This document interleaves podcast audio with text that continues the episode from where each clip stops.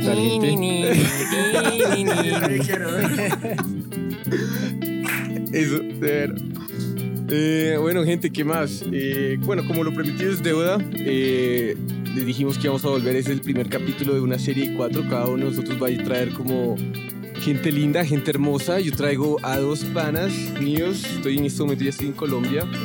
Y traigo a dos panas míos. eh, David Palacio, a.k.a. Pal, y el señor Juan Camilo Castillo. Pláceme verlos, pláceme escucharlos, pláceme tenerlos acá, honestamente. Ah, sí, weón. Sí, Un placer tenerte a ti acá. Gracias, Aaron. No, no, ni más faltaba. Me acuerdo cuando les, les, les- les dije que, que quería grabar este episodio con ustedes. ¿Cómo, ¿Cómo lo vieron? ¿Cómo se sintieron ahí nervios? Desde el principio ya sabemos que esto iba a pasar, que me ponían el micrófono y. Marica, yo me acuerdo cuando... Falta, pero es como, marica, éramos... Estábamos en la universidad, weón. Y yo una vez, no sé si a ti te contamos, creo sí, weón. Que yo estrellé a Cas, a, a- perdón, a Pal. Que íbamos en, o sea, siempre poníamos música a todo volumen y íbamos por la circunvalar. La circunvalar, para que la gente que no sepa, weón, es como una calle muy angosta, pero no tiene semáforos y la gente suele correr y suelen haber como varios accidentes ahí, que hay en Bogotá. Y salíamos de la universidad, tú y yo, y tú ibas en tu carro, y el carro de, de Pal era nuevito, weón, era como, era como un Jetta, creo. Era un Bora. Un Bora. Un Bora. Y estaba como en un carro todo viejito, yo siempre tenía carros viejitos, marica, pero eso, eso quiere decir que son duros, weón. Sí, Marica, y en una por estar pendejeando, weón, corriendo, No, se estrellaron, no. le di por sabía. detrás a Pal. No. Pero sí, o sea, como que lo toqué y me acuerdo que, marica, me sentí como un culo, weón. Y me acuerdo, me acuerdo Pal sacando la cabecita así como cuando se sonó. Ah, pero es que tú no sabes. David una vez me estrelló, o sea, me estrelló a mí como peatón. Me, atro- me atropelló, weón, me atropelló. Eso es un círculo vicioso. Ahora solo falta que ¿Cómo fue eso, weón? Ay, David me dio por detrás. No, no, no, el man, re- es que aquí mi amigo siempre es muy despiloto. El man tiene la cabeza, él siempre dice que si no tuviera la cabeza puesta la dejaría por ahí botada. me bajé del carro, del carro del man. Fui al baúl a sacar mis vainas detrás de... Cerré el baúl, me quedé un momento ahí como, no sé, mirando mi maleta y el man le dio por dar reversa. Pero, marica, yo ya estaba como a un metro, entonces tuve un metro para coger velocidad. Fue una experiencia religiosa. Por eso, Pues, pero, no, nada. Estaba despistado, pero pues lo mismo que les pasó a ti. Hay que uno voltea y como, ¿qué putas pasó? Juan Camilo, obviamente no entendías que había pasado, como un carro lo había arrollado. Marica, Estaba claro, en shock, estaba como en estado de shock. culo, weón. Yo, yo me sentía como un culo porque me acuerdo que Pal tenía ese carro, ese carro era nuevo, weón. Yo me acuerdo que llegamos ya una vez, llegamos como a nuestra zona donde vivíamos. Fuimos a mi Ruby. conjunto, exacto. Ah, pero se solucionó con Ruby, entonces no fue Sí, tan sí, sí. grave. No, no. Pero es que se veía re grave porque, o sea, la pintura como del carro de George había quedado encima de todo el carro así. Sí. Sí, sí. Entonces dijimos, uy, no, redes. Bueno, le restregamos el rubio hasta Sí, que salió. y ahí salió y quedó todo bien, pero por estar pendejeando. Pero así, así como cuestiones así, muchas veces cogíamos carro juntos, weón, y poníamos musiquilla. ¿Te acuerdas un tema que tú me mostraste y era, o sea, de las, de las obscuridades de YouTube, weón, que era la de Wild Child? Uy, sí, hace rato no lo escucho. Uy, Era tremendo escucharlo. tema, weón. Y Eh, además, Esos temas hay que ponerlos en las fiestas, David. Sí, Esos temas des- desconcertarían, weón. No va a ser como edits. Ajá. Bien bacanos. esa vaina, weón, porque yo me acuerdo que y era de las típicas, de las típicas canciones que venían de esos programas, de, weón, como canales de YouTube en ese momento, que era como The Sound You Need o la de Ujú. Chilled Cow, o no mentiras, había como la de, una de una oveja. Pose, eh, mm, Ah, sí. Sheep. eh, no. Yo me, sí me acuerdo de la, del. Pero de la había muchos weón. así, y, y- Sí, y sí, la- sí. las imágenes eran como todas cool, o Ajá. medio sexy a veces, o, o alguien muy, muy contento Pues, así, severo, güey. porque nosotros en un momento tuvimos la idea de empezar nuestro canal Así que, así que. Joy and Pleasure. Joy and Pleasure, sí, sí, sí, ahí era como una nubecita, weón, Ajá. con dos flechas así atravesadas y la J y la R romántica. Ah, la J y la B, no, muchos. No, no, no. no. Claro, o sea, No, no, no. marica, era muy, muy romántico. Y me acuerdo que cogíamos, como nos podíamos a descargar las imágenes, las canciones, las escogíamos. Pesaba resto. Claro, meterle Marica, audio, imagen, claro, porque yo me acuerdo que tú te descargabas las que eran como las más pros, weón. Sí, está en en buena calidad, pero igual ahí en YouTube. Pero yo me acuerdo que nos, nos, nos negaron varias, ¿te acuerdas? Como que a Sí. veces como que nos Ajá, bajaban.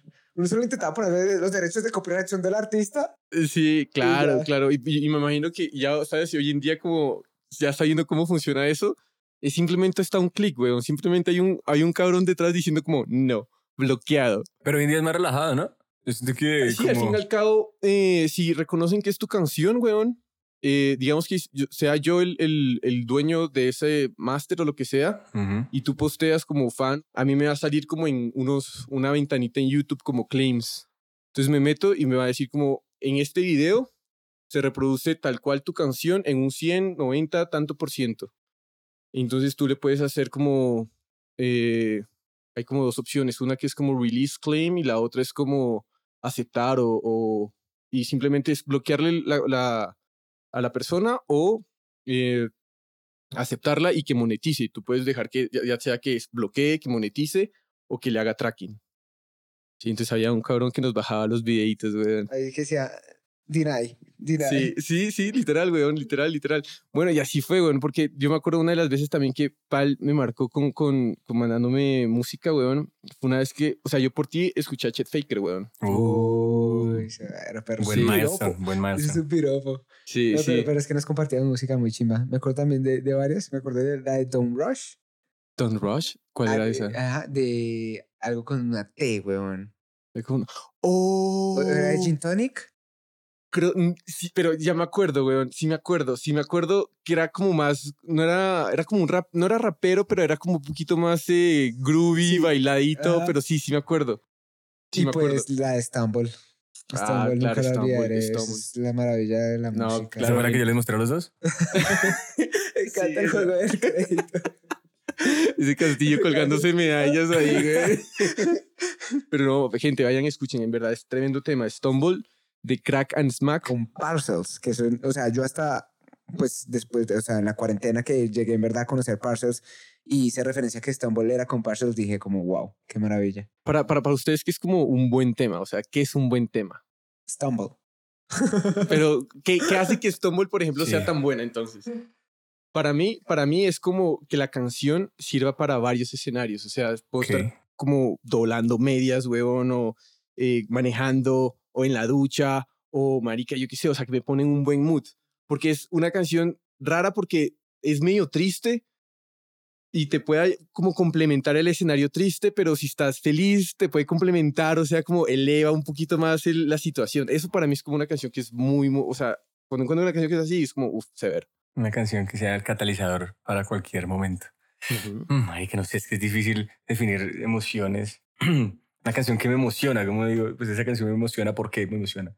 Muchas veces por ritmos increíbles, o sea, si, si tiene unos ritmos increíbles o unos sonidos muy bien hechos, unas progresiones armónicas como... mm, Severo. melodías que también Sí, como, que uno, que ah. de repente tiene que hacer esa carita Y que, como... y que me pasa desde la electrónica hasta con unos violines en alguna obra, weón, por allá de Sostakovich y con el perreo, con el reggaetón, con cualquier cosa. En Brasil si le meten como pensamiento, cacúmena, de verdad, hacer algo bien hecho. Sí, eso. que De acuerdo, o sea, mm. porque a veces, a veces cosas como demasiado, demasiado sencillas, eh, uno dice como por marica y suena tan deli, pero es tan fácil, pero marica, o sea, yo me acuerdo una vez, weón, leyendo, decía como, listo, ser productor va a saber cómo armar y todo eso, pero también a un momento llega es como saber quitar Mm. y descomponer y llegar a esa cosa que es súper más o más sencilla. Y eso yo creo que es también bien complejo, como llegar a esa esencia como clarita, sencilla, pero que te mueva y que te hagas poner esa cara de, "Mm, sí, Ujú. te va a Mm, fruncir. sí. Eso es un buen track. Le Ese es un buen track. buena cara. Ese es un buen track, weón. Ese es un muy buen track. Y muy buen track ese también ese que uno escucha y siente que es como la primera vez. O sea, que lo vuelve y lo llena y uno lo vuelve a escuchar y vuelve a hacerle sentir esa sensación. ¿Con qué tema te pasa? Stumble, sin duda Stumble. alguna.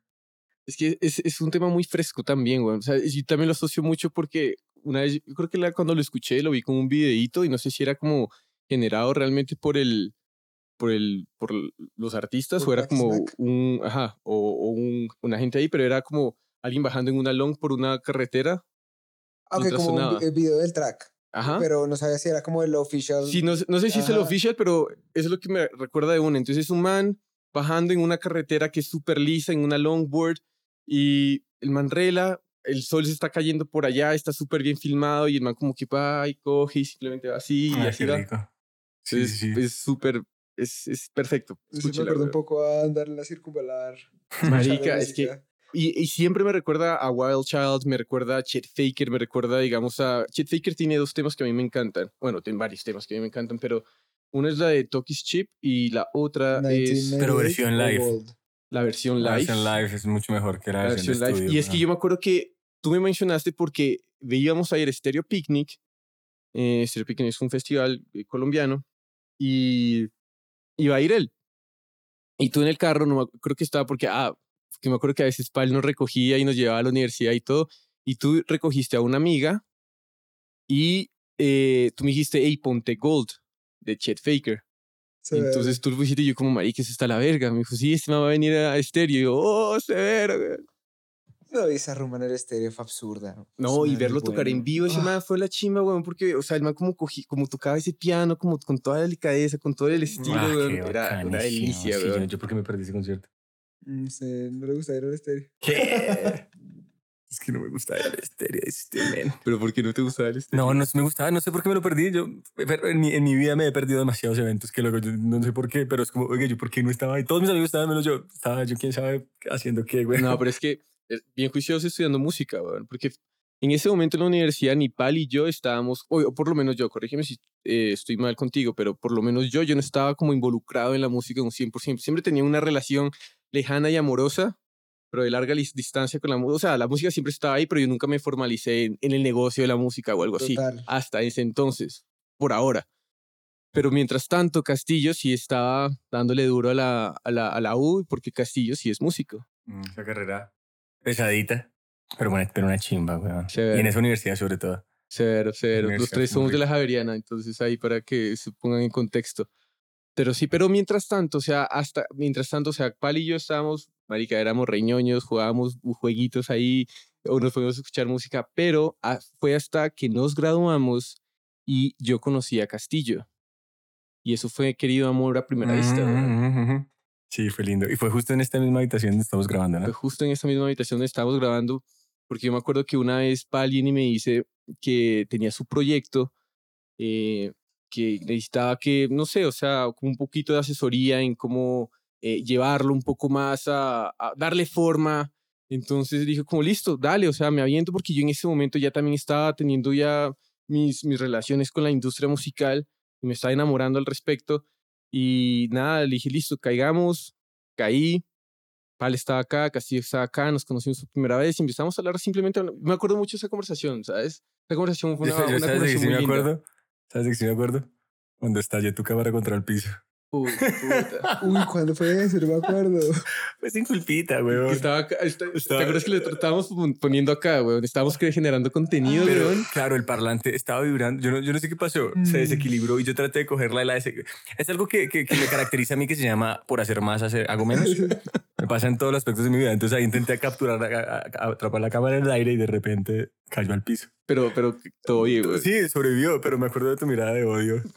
No, no, mira, ay, no puedes decir eso. No, Mentira, mentira. odio. No, jamás, jamás. Fue como de, de dolorcito, de Obvio, dolorcito. o sea, así se quebró un poquito el corazón, seguro, tanto Ah, como la sí. cámara, pero... Maldito. Pero el caso es que, bueno, nos conocimos ese día y lo que queríamos, eh, lo que querían era eso, como darle como forma a un proyecto que tenían y tienen hasta el momento que se llama Subchunk. Entonces también cuéntenme, cuéntenme un poquito de, de eso. Voy a, voy a retroceder a ese día Eso, un dale, dale, dale. fue muy bacano porque aparte, o sea, pues nosotros eh, pues ya teníamos como, estábamos haciendo la música y pues queríamos como llegar a impactar más. Entonces pues obviamente Jorge, que sabemos que es una pilera y man estudió pues aparte de administración, eh, comunicación, eh, lo trajimos y eh, él dijo como, o sea, yo no voy a hacer nada hasta el momento, yo quiero saber cómo son ustedes, conozcámonos, o sea, fue nada, o sea, no quiso entrar ahí en nada a disrupir lo que, lo que teníamos nosotros. Entonces ahí él entró a conocernos y a acompañarnos y él, él comenzó más o menos a, a, a- a narrar lo que éramos nosotros. Sin, sin, sin decir, o sea, no quiero que ustedes sean algo que, que no quieran ser, solo quiero mostrar lo que ustedes son. Entonces fue muy bacano porque también nos fue guiando en que pues, nosotros tenemos que, que ser en verdad, en verdad lo, que, lo que somos. Entonces, eh, pues ahí comenzamos como todo el trabajo de redes, entonces ahí comenzamos, entonces, no, entonces comenzó blanco y negro, después fueron introduciendo los colores, o sea, si ustedes van a nuestro Instagram van a ver como todo ese proceso, que fue muy bacano con Jorge. Eh, ¿Y entonces qué te tenía que contar? Eh, de Stop Chunk. Okay, ahorita, ahorita, ahorita. Ahorita, entonces, eh, pues entonces pues ya, ya mm, comenzamos a trabajar y a trabajar con Jorge y ya después se nos rompió el corazón cuando él despegó hacia el otro lado a, seguir siendo grande. Y entonces pues nosotros dijimos, no, pues vamos a enfocarnos ahorita en la música y, y le hemos venido dando mucho a la música. Este año, este 2022 que se viene, siento que va a ser un gran año para nosotros porque pues tenemos eh, nuestros comodines guardados. Pero ya sacaron un nuevo tema, ¿no? El primer tema de nuestro álbum debut, de nuestro primer álbum. Vamos a sacar cada, cada mes y medio, tal vez, un track por mes y medio, como para hacer ruido en la primera mitad del año. ¿sí? Y mientras tanto, igual vamos a seguir haciendo releases como EPs y sencillos y eso, pero el álbum pues va a ser un milestone cada mes en el que va a salir la música. Es, es un álbum con música distinta porque pues nosotros igual con David hacemos, eh, no sé, podría decirse como deep house y progressive, sí, por ese estilo. Pero ese, ese álbum tiene cosas distintas, hasta como hasta medio rockeritas a veces. ¿Cómo. ¿Cómo se llama este primer tema que ya salió? Rush. Así es, weón. Entonces, o sea, fue por ustedes también que me adentré a esta escena de la música electrónica. O sea, con ustedes tuve como muchas primeras veces en, bueno, en, porque yo nunca he sido como una persona de, de, la, de, la, de la escena electrónica, pero con ustedes, o sea, pues por el amor que les tengo y todo el cariño que les tengo, o sea, dije como, pues camine, weón. Vamos y nos cagamos de risa un ratico, weón. Entonces empecé a tomar fotos, empezamos a editar fotos, empezamos a crear contenido, por eso el tema de la cámara. Pero entonces era cuestiones así para, para generar como ese, ese hype y esas... Entonces hubo como varios momentos también muy bacanos que, no sé, fue como bien bonitos que, por ejemplo, yo me acuerdo cuando eh, tocaron en Armando con los saquitos. Ah, Por sí, primera sí, vez que claro hicimos, que sí. hicimos como unos saquitos eh, rosaditos bien bonitos. Yo también lo- todavía lo tengo, weón. Llevamos briquets, Llevamos briquets. marcaditos. Entonces, es que para, para mí hubo como varias primeras veces ahí que fueron bien chéveres. También tuvimos como una experiencia también bien eh, agridulce. Dulce por la parte nuestra, agri por la parte del tercero, que fue cuando fuimos al- al- a, a un festival. Pero eh, fue, Ah, sí, fue sí, la sí, verga. sí, sí, sí, o sea, la fue- experiencia como tal fue Pero la verga. como este, ah, no, la segunda vez. O la primera segunda también. vez, No, la la segunda vez. vez. Sí, Creo sí, que sí. fue la segunda vez. Sí, sí, sí. Fue la segunda Entonces vez. fue, eh, o sea, me- no me importa lo que haya pasado en ese evento, pero la, el registro que quedó de ese festival fue maravilloso. Mm, De acuerdo, weón. O Las sea, mejores fotos que nos han tomado fue, nos las tomó Jorge en ese festival. Fue Y, y me acuerdo que al final dijimos como, bueno, no nos van a pagar nada. Y nos dieron como toda la parte del backstage. Entonces dijeron, bueno, pues pongámonos a Ah, tomar sí. polita. Entonces nos fuimos a tomar polita, bien sabroso, weón, ahí atrás. Entonces estuvo, es, es ex- fue una experiencia para mí que también fue muy, muy chévere, weón. Conocimos gente importante. ¿no? Sí. ¿A quién Estuvo conocieron? ¿A quién conocieron? ¿Sabes? Nos tomamos así un fotico con... eh, En este festival los headliners de ese día eran Sasha y John Dewitt. Y Sí. tocaban en Back to Back. Ah, sí, sí me acuerdo. Y pudimos, los conocimos, conocimos a quien más. No, ¿eso, eso fue en ese, ese Sí, festival? ese fue en ese. Sí. Eh, Los que antes habíamos conocido a quién. A, Que eran como unos señores mayores. Si no Sí, sí, unos cuchos. sí. a Huxley también, sí. Sí, no, fue bacán, ¿no? Y tocar en ese escenario gigante eh, fue hermoso. Sí, me acuerdo, Una weón. parte... La hora. La eso- eso hora. fue la maravilla. Es que claro, ustedes tocaron en toda la Golden Hour, weón. O sea, yo me acuerdo que ese sol estaba bajando, le- les estaba pegando en esas pieles, weón. Ajá. Perfecto, Sí, esas no, y- fotos salieron increíbles, es- así iba. Entonces, listo, no, nosotros tocamos todo, estuvo increíble, listo. Hasta el momento en el que ya llegamos a ver las fotos y dijimos, como, ¿qué fue esa vaina? O sea, ya esa Sí, fue la cereza de la Sí, experiencia. sí, No, sí. Esas fotos quedaron bien bonitas, weón. Quedaron bien, bien bonitas, weón. Pero ya ahora como... Ya después nuestra relación ya se fue como fortaleciendo un poquito más en, en, en yendo a varias como... No, que no, que son como bares, discotecas, como Clubes. clubes, exacto.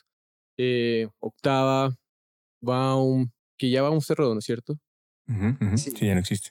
Sí, entonces fuimos a... Entonces, nada, yo, yo lo que hacía era, nada, tomar fotos, weón. Entonces esa fue como una de mis primeras experiencias con ustedes y, y ya lamentablemente pues me tuve que ir, me fui y, y- Pero de ahí en adelante lo que más me gustó, lo que más como que me inspiró es que ustedes sigan con el trabajo, pero no solo Pálicas hacen, eh, pues tienen su proyecto, pero también tienen su colectivo y los manes hacen eventos y hacen eventos que a, a bocas de otros yo he escuchado que la gente también se emociona mucho y de hecho hace poquito estaba hablando con alguien y me dijo como, ah, esa gente son los de Heimat, ¿no?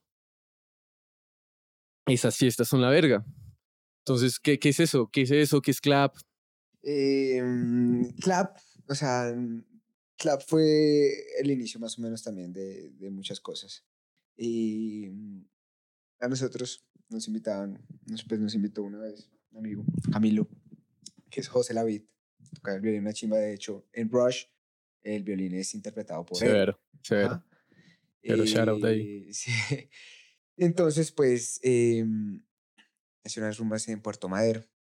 Y, y ahí comenzamos a hacer unos rumbos. Y Puerto Madero es un, un restaurante que ya tampoco existe. Ajá. Eh, No, lo prestaban en la noche para hacer ruido y metíamos como 200 personas. Ajá, y pues, se, se, se encendía ese rumbón de una manera ma- maravillosa. Y entonces ahí ya se formó Clap. Entonces comenzamos a hacer fiestas. eh, Pero, marica, antes, o sea, ¿cómo, me, cómo llevaban a la gente, weón? O sea, ¿cómo movían a la gente?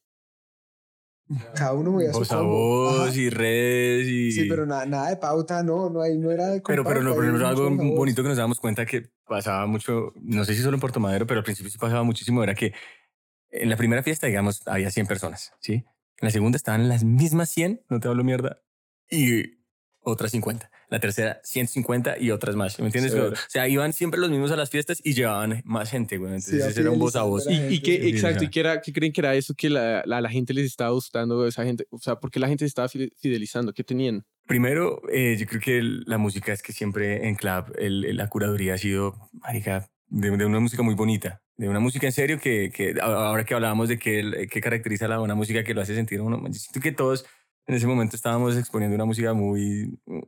Es, es- es- sí. esa es la palabra. Entonces yo, la gente, marica, la gente se, le, le encantaba. También eh, ofrecíamos como experiencias, me acuerdo que una vez, eso que me, que me, que me marcó, una nena que estaba repartiendo eh, gomitas de pezones y la dejaba topless. Y la dejaba iba repartiendo gomitas de pezones, güey. La gente feliz, o había eh, cirquenses ahí con fuego, güey. O sea, Bueno. metíamos mierdas. Bueno, y marica, donde uno consigue un cirquense, es que... Y con fuego, no, es que ahí era como, era un riesgo también lo que estábamos haciendo. Obvio, lo hacíamos todo ilegal, obviamente.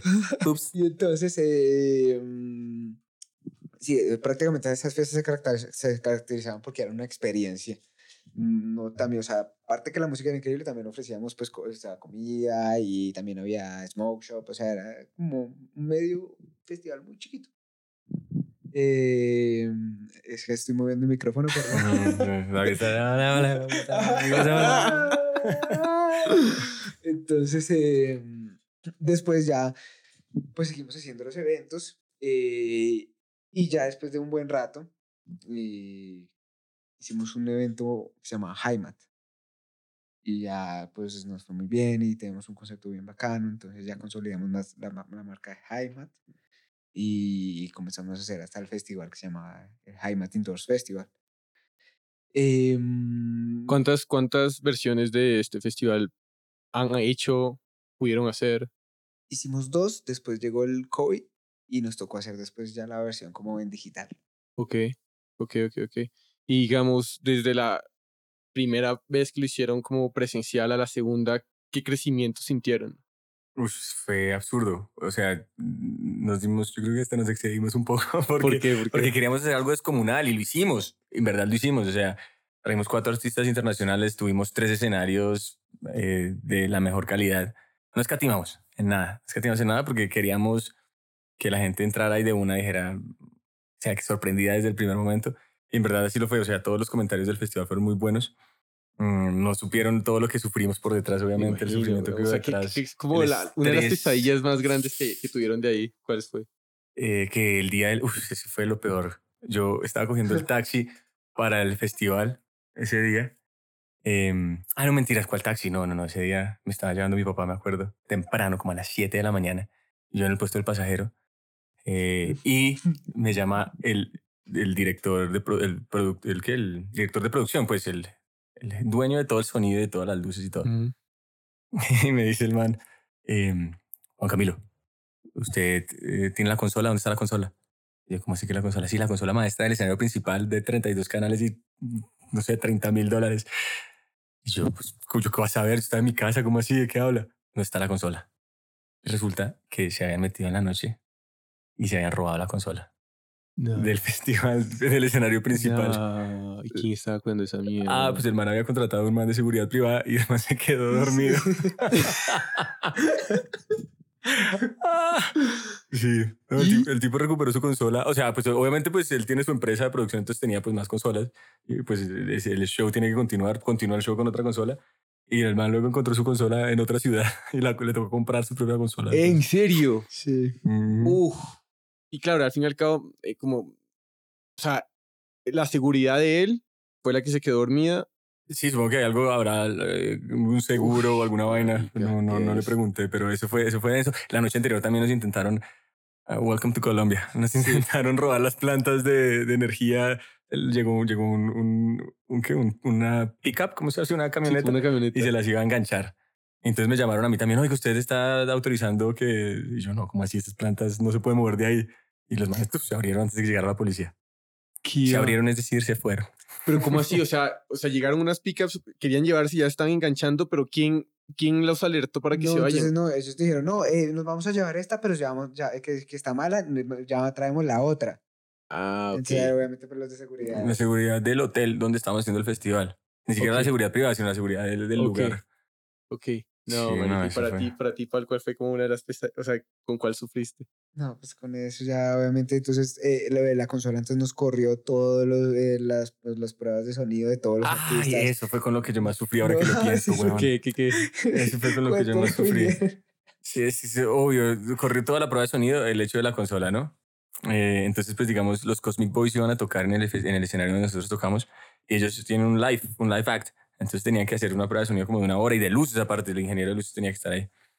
Y entonces, digamos, ellos tenían, el festival empezaba a las 2 de la tarde, a la 1. Ellos tenían que hacer la prueba de sonido de 10 a 11.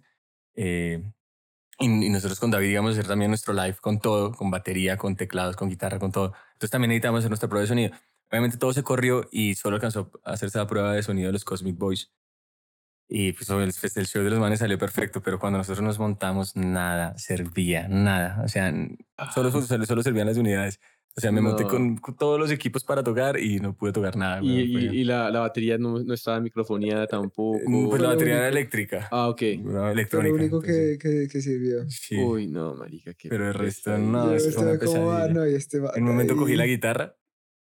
No, no, no había señal por ningún lado, no sabía qué estaba pasando. O sea, ya la fiesta. Y tú ya nosotros está sab- arriba. o Ya, nos, sea, ya, tú ya nos estás habíamos arriba. subido, ya, claro, ya David estaba mezclando, poniendo un tema después del otro. Yo cogí la guitarra y no había señal por ningún lado. Yo no entendía qué pasaba. Les pedí un cable nuevo en pleno show, que nos hicieran un cambio de cables, nada, nada, nada funcionaba. Eso que también que el destino le dice como hoy no fue. Sí, No, yo me bajé achantado de, ese- de, ese- de mi propio festival. claro. Me bajé achantado No, de ese no toque. Aunque luego me pude reivindicar varias veces, entonces, Sí, claro, sí, eso. Claro. Sí, Sí. porque ya te, des- después de que empezaste a incorporar más el, la guitarra dentro del, del, de- del show, de. Sí, sí, Total, sí. una- y no, y la prueba de sonido es algo que, que es esencial, el checklist y la prueba de sonido. Sin la prueba de sonido ni se monten al festival al escenario.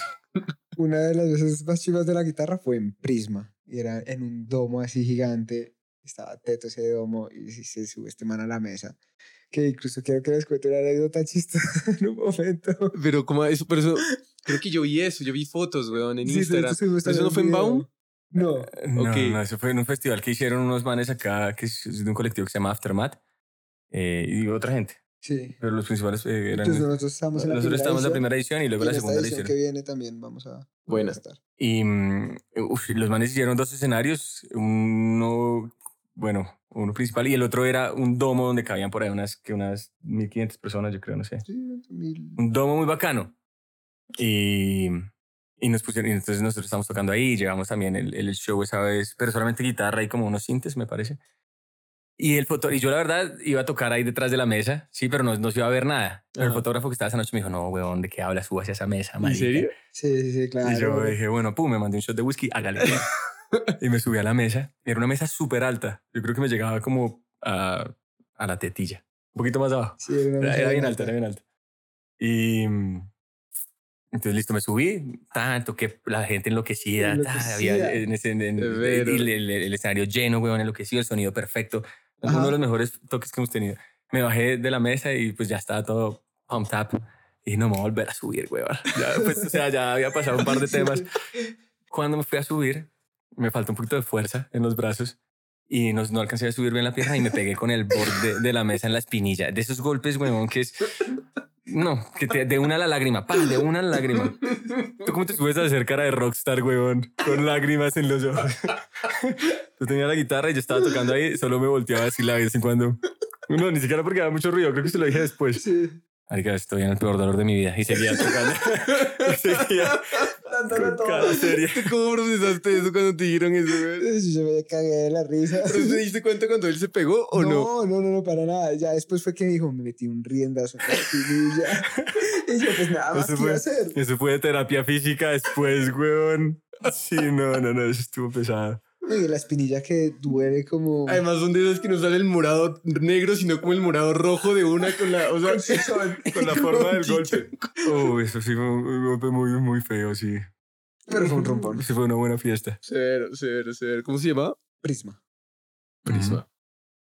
Ahorita- ahora vuelven en febrero Prisma otra vez. Es, que es el evento, yo creo que es el evento de, de, de, de. Colombia más grande de DJs. Solamente son DJs locales, Ujú. eh, pero es bien, es bien importante, bien interesante. Y, y cuénteme, cuénteme un poco sobre la escena electrónica que hay en Colombia. ¿Cómo promete? ¿Qué ofrece? Eh, ¿Y hacia dónde creen o a ustedes les gustaría que evolucione en algún momento? Está muy quedada porque, por ejemplo, yo no sé, o sea, dentro de un es- estándar, ¿dónde está esa escena colombiana? ¿Está alimentando? ¿Está quedada? Pues lo que yo he vivido, obviamente pues no he podido ir a vivir las escenas de los otros lados, pero la escena en Colombia y en Bogotá es una escena muy grande, hay de todo. Nosotros acá en Colombia solo tenemos un problema para hacer que la escena crezca y es el, El precio del peso. dólar. El peso colombiano es Sí, una el peso. basura. El peso no permite hacer muchas cosas, lo tiene limitado, pero acá hay gente que quiere fiesta todo el tiempo. O sea, es verdad, weón. Hay clientes para todo género. Eso es verdad. el tecno tiene mucha fuerza, mucha fuerza. Pero ahorita vienen creciendo muchas otras cosas. El indie dance viene creciendo mucho. Va a haber una ola que eso va a pegar. Obviamente ya hace un rato viene viniendo un crecimiento de los sonidos retro otra vez y, y todo eso otra vez. Pues las, las modas son cíclicas. Ujú.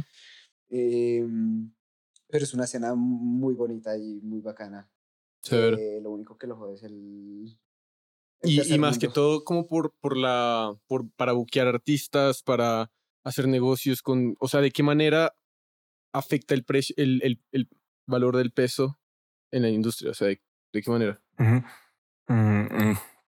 Pues para, para los que no saben el peso, yo creo que es una de las monedas más devaluadas del mundo. Déjeme decir algo cortico. Por supuesto, a ver. Por ejemplo, si bajamos al 2009, es prácticamente, si- si tú estuvieras ahorita en el 2001, es como si te dijeran, tienes dos por uno por artistas. El dólar estaba a 1900, ahorita está a Sí. 3800. Sí, Entonces, a ti tú quedas, no sé, eh, digamos el nombre de un DJ, Patrick Topping. Entonces te dejan traer dos Patrick Topping. O con la Ok. mitad de precio, al 50% de descuento. Pero entonces es- se afecta directamente en buquear artistas y ya, o algo más. Sí, sí, Buquear sí. artistas internacionales. Sí, nosotros, nosotros en- en- como, como productores de eventos nos hemos dado cuenta que si uno quiere ganar plata, tiene que hacer es una fiesta de DJs locales únicamente. Porque un DJ barato, un DJ barato, cuesta 2.800 dólares, 2.500. Bueno, hay obviamente como de 1.500 y hasta 800, pero un Sin DJ viáticos. conocido... Dime. Sin viáticos.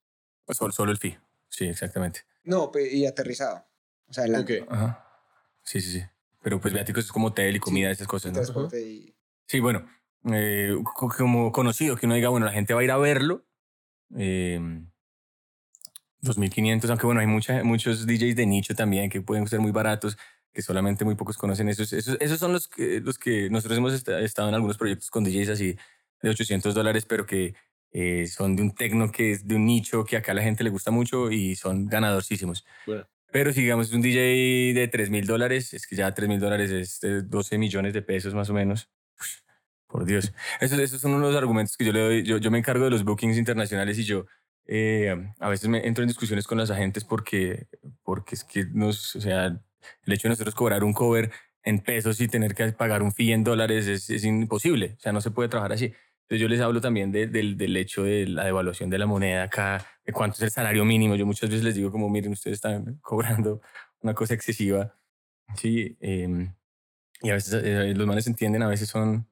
Sí, pero a O sea, veces es ese es complicado. como tu argumento que, por el que vas por lo general. Eh, solo, no, muchas veces también la capacidad del evento ese es el argumento principal, en verdad. Ujú. Eh, porque si el evento es muy grande, pues ellos, ellos también saben que tienen que cobrar más. Eh, pero pues los eventos nuestros nunca superan las 3.000 personas, entonces Ok. también es básicamente la capacidad de un club muy grande. Ok. Pero sí, ese es el argumento, también el, el peso. Es que últimamente está, y cada vez está peor, cada vez está más Sí. caro, entonces está muy difícil atraer artistas. Y, y esto es un negocio, o sea, lo hacemos porque amamos la música, pero también desde el punto de vista del negocio no es viable perfecto, no es viable atraer artistas internacionales. Para conseguir patrocinios, sponsors, un montón de cosas. Y eso es que también, por ejemplo, a todos los que trabajamos en este medio es también de eso, porque pues se sube el precio de cualquier cosa, cualquier equipo que uno va a comprar. Pues claro, la base es el dólar, entonces Mm, pues todo es re caro. También a, a los que toman fotos, un lente, pues un lente acá es un platal. Sí, claro, el, el poder adquisitivo ya de por sí del evento como tal se ve afectado por algo tan básico que en otros lados probablemente no es algo que se ni- ni se considera. no se considera. Así de fácil, como que te cobren 10 dólares la entrada, acá ya son 40 mil pesos de cover. O sea, acá se siente el peso, 10 Sí, dólares de por lo entrada, general, mucho. Ahorita en cuanto está el cover a un buen club. 30 mil. Más o menos 30 mil. Ok. Si hay artista pronto internacional de pronto 60, 70. Mm.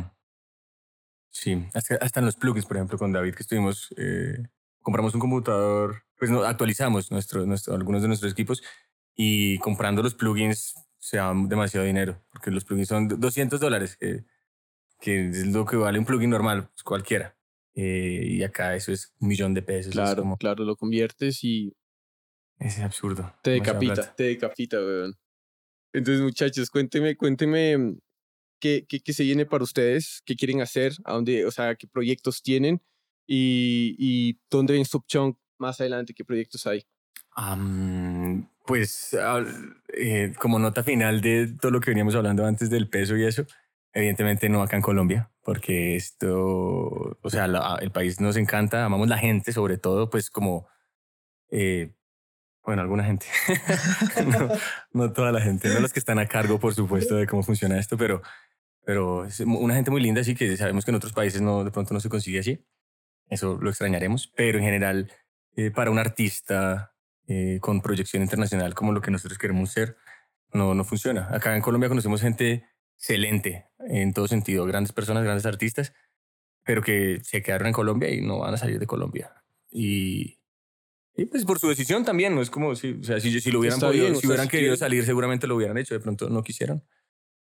Eh, nosotros queremos, nosotros queremos hacerlo. ¿Y como para dónde o qué? ¿Qué escena es la que más les llama? ¿Berlín? ¿Madrid? Eh, Europa es, es eh, nos llama bastante la atención, sin embargo, es eh, un paso como más complicado. Sentimos que de pronto hacia, hacia el lado de Estados Unidos y Canadá es un poco más fácil ok. emigrar. Y luego sí se puede mirar Europa. Así que, digamos, puede ser un pit stop allá y luego sí uno pasa para Europa. ¿Pero por qué? O sea, ¿qué, ¿qué puede uno llegar a aprender en Estados Unidos o Canadá para pasar a Europa? Sí, no sé, pues a mí personalmente Estados Unidos es un país que siempre me ha encantado, weón. Por eso, por eso es que también Está me perfecto. gustaría, me gustaría estar por allá.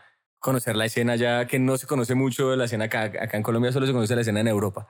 Todo el mundo habla de la escena en Europa y se traen DJs de allá, pero en Estados Unidos es un país, es uno de mis países favoritos, la verdad, tiene de Sí, todo. Lo que, sí. tú, lo que no hay en Estados Unidos no existe. Sí, de verdad. Cero. ¿Y tú, Pal? Eh, yo estoy contento con tal de, de salir. A mí lo único que me da duro va a ser cuando sea invierno. porque, pues, eso- Sí, marica. a los que me conocen yo me congestiono muy fácil. Edit, edit. Entonces, pues sí, eso es una vaina, pero mientras estemos afuera, yo sé que nos va a ir muy bien. Obviamente, eh, vamos a tener un- como un repertorio, una fuerza detrás que cuando nos vayamos allá ya sepan un poco que somos o que si nos busquen, tengamos como un Ah, sí. trasfondo Ujú. para de una agarrarnos y pegarnos a la escena. Obviamente, pues Claro. nos tocará buscar Por eso no algo. tenemos afán. Ajá. No hay afán. Lo primero es tener esa, ese, colchón, eh, trasfondo, eh, sinónimos. esa maleta de tracks De acuerdo. llena. Que lleguemos allá y que, que no, no- sí, que ya tengamos un peso, digamos, en- al menos en, en las plataformas de streaming que, sepan quién es. Y al fin y al cabo, como todo ese viaje, ese tanto de acá como que puedan adquirir en otros lados, es como también una, sin querer, una búsqueda de sonido que de alguna u otra manera termina afectando por influencias, por simplemente estar tocando una hora o una hora después a un a otro artista. Entonces eso a uno le abre como diferentes, como pequeños puerticas de curiosidad que puede que sí o que no terminan afectando para toda la vida. Entonces eso es, eso es severo, weón. Mm. You're right. Entonces, queridos, eh, hasta aquí va el capítulo de hoy. En verdad, a toda la gente que nos ha escuchado, por lo menos eh, desde que empezamos esta vaina, mucho amor, mucho cariño, en verdad, muchísimas gracias. Eh, muchísimas gracias a ustedes dos, queridos. Los quiero mucho. Ay, que disculpe la falta de seriedad. qué pena, qué pena ahí la falta de seriedad. No, ni me faltaba, weón. En verdad, un placer haberlos tenido acá, haberlos tenido acá. Y nos vemos la próxima. Gracias. Mm, Gracias, mi George. Chao, chao. Hey, muchas gracias por escucharnos y no olvides de seguirnos en Spotify, Apple Music, Pandora o la plataforma digital que sea de tu preferencia. Si te gustó el podcast, no olvides recomendarnos a tu grupo de amigos o colegas, ya que esa es la mejor manera de que sigamos creciendo la comunidad. También nos puedes encontrar en Instagram, Facebook y YouTube como 8000 kilómetros podcast. Cualquier comentario, duda o sugerencia es más que bienvenida y nos vemos en el siguiente episodio.